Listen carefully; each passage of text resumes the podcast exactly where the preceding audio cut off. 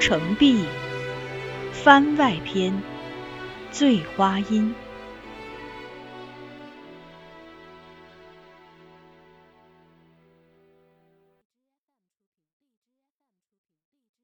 圆圆，她似乎有十七八岁，但也可能是十五六岁。她身段匀称，姿态一如长成少女般美好，但眼睛却一清如水，神情举止犹带孩子气，又好似不比豆蔻年华的小女子大多少。她肤质细腻，但并不白皙，应是常在外行走。被阳光镀上了一层近似蜜糖的颜色。她的肌肤密实光滑，唯手心粗糙，生着厚厚的茧，可能常干重活。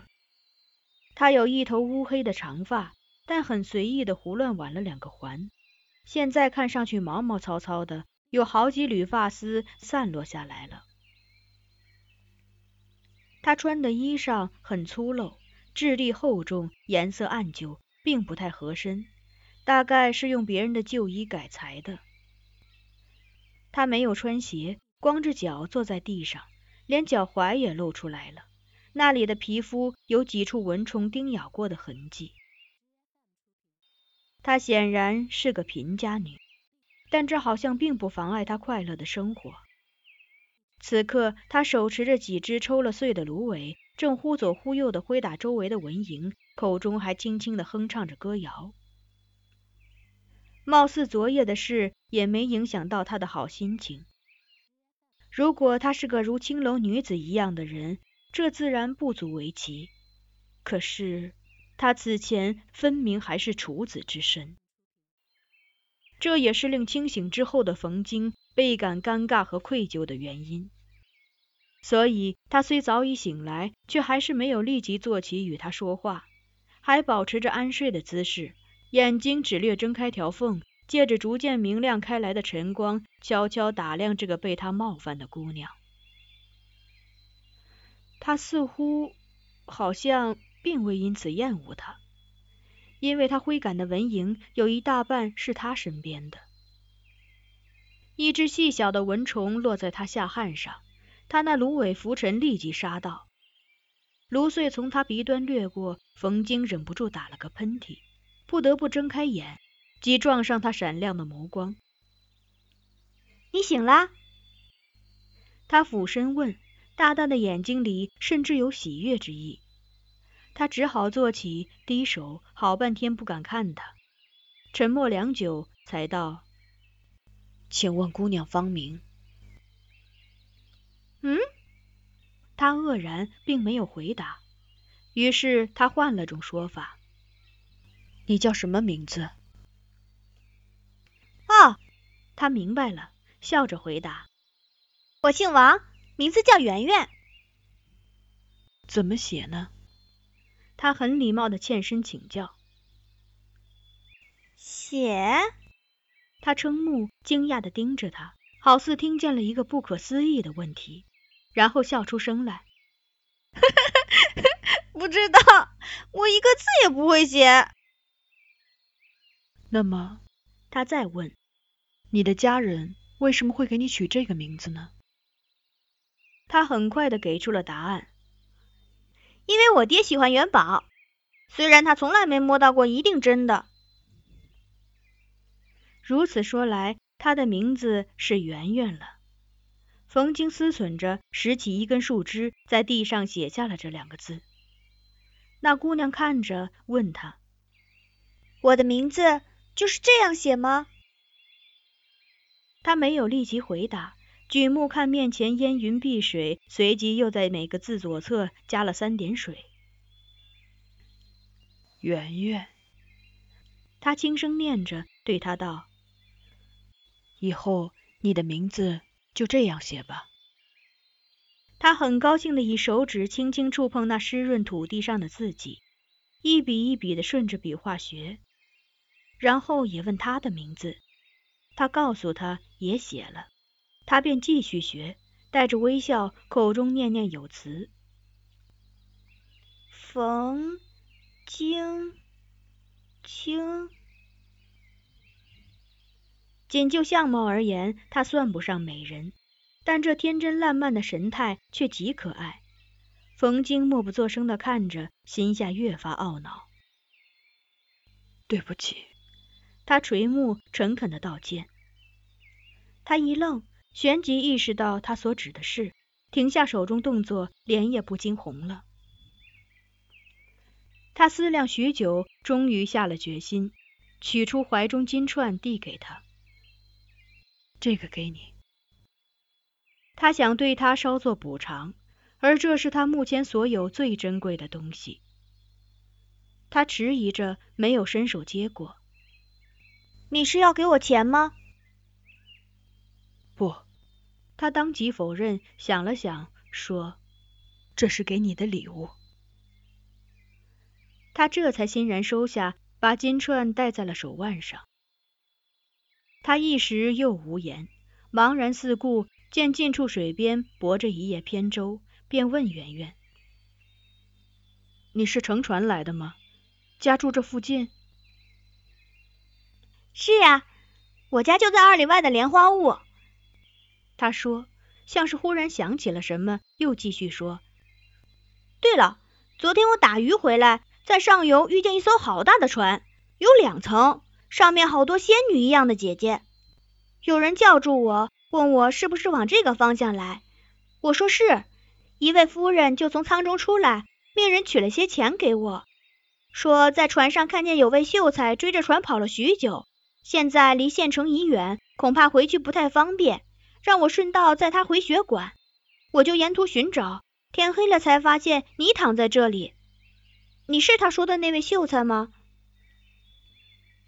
冯京不语，目光长久的停留在圆圆如今戴着的金串上，半晌后才黯然移开，答道：“不是。”哦，圆圆点点头，忽又一拍手站起来，笑道：“不管是不是，你也该回去了吧？来，坐我的船，我载你。”上船后，他拒绝了他的帮助，尹兆华讲姿势纯熟，载着他朝城里渡去。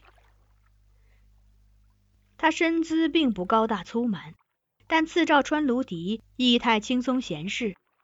他坐在船头，踟蹰半晌，终于忍不住问他：“昨晚你为何不推开我？”“推了呀。”他睁着一双黑白分明的眼睛，说出此件事实。本来我一直在推。他赧然低首，差点一头扎进身侧清流碧渊。掩饰性的轻咳两声，他又低声问：“我是说，最后，如果他坚持抗拒，他亦不可能用强。”这个问题令他颇费思量，轻蹙着眉头望天须臾，他还是没找到答案。后来只迷惘的说：“我也不知道。”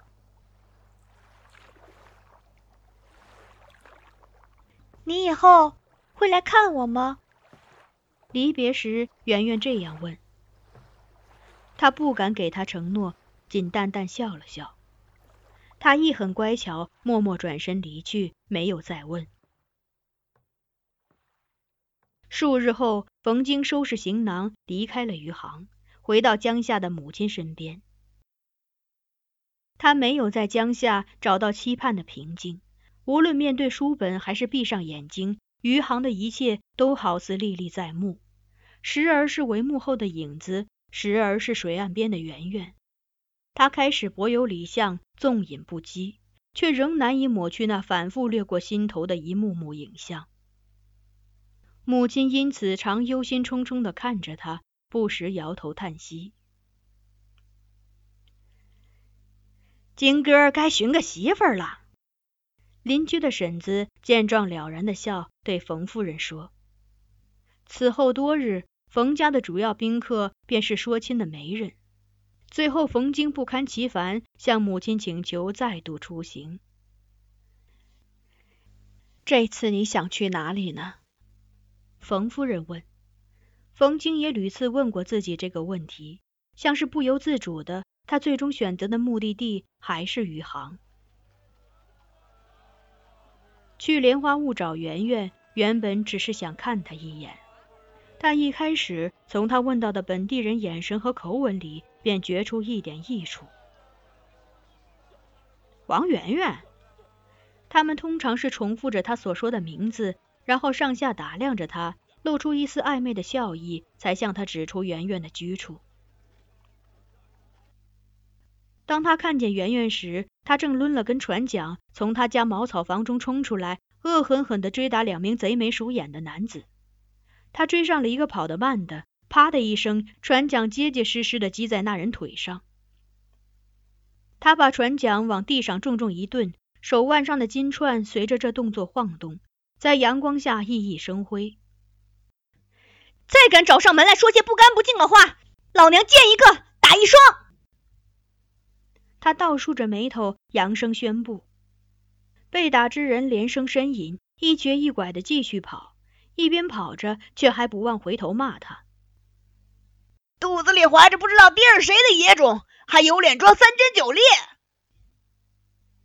冯京讶然，着意看看圆圆腹部，才发现那里确实微微隆起，她应是有身孕了。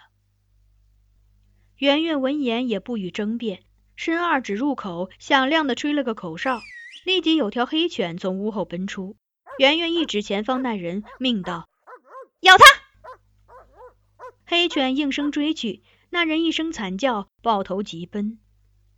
圆圆得意的笑笑，提着船桨准备回屋，岂料这一转身，整个人便全然愣住，僵立在原地，无法再一步。冯清立于他面前，微笑着唤他：“圆圆。”他没有答应，默默的看他片刻，一只手局促的抚上了凸显的腹部。他留意到，小心翼翼的问：“我的？”他犹豫了许久，终于点了点头。他脸容肃立，好一阵没再说话。他两眉微蹙，一会儿低头看他足尖，一会儿又不安的掠他一眼，可怜兮兮的，像是在问：“你不相信？”令尊，他终于再开口，才说出“死”二字，立即又改了口：“啊，你爹爹在家吗？”他出门打鱼去了。圆圆回答。可以告诉我他的名字吗？王阿六。那你翁翁叫什么？王有才。你公公呢？王富贵。你问这么清楚干什么？圆圆警觉的反问。他们欠你钱了吗？不是，这叫问名。提亲之初，理应续三代名讳。冯京解释，对他盛出温柔笑意。圆圆，我想娶你。他难以置信的瞪着他，须臾，忽然放声痛哭。从来没有这般大的姑娘在他面前像孩子一样的哭泣，他慌得手足无措，忙牵她回到屋里，好言劝慰许久，他才略略止住。然后他什么话也没说，只是睁大那双犹带泪痕的眼睛，热烈的看他。为何这样看我？他微笑问他：“我脸上有元宝吗？”没有，他认认真真的回答。可是，你比元宝好看多了。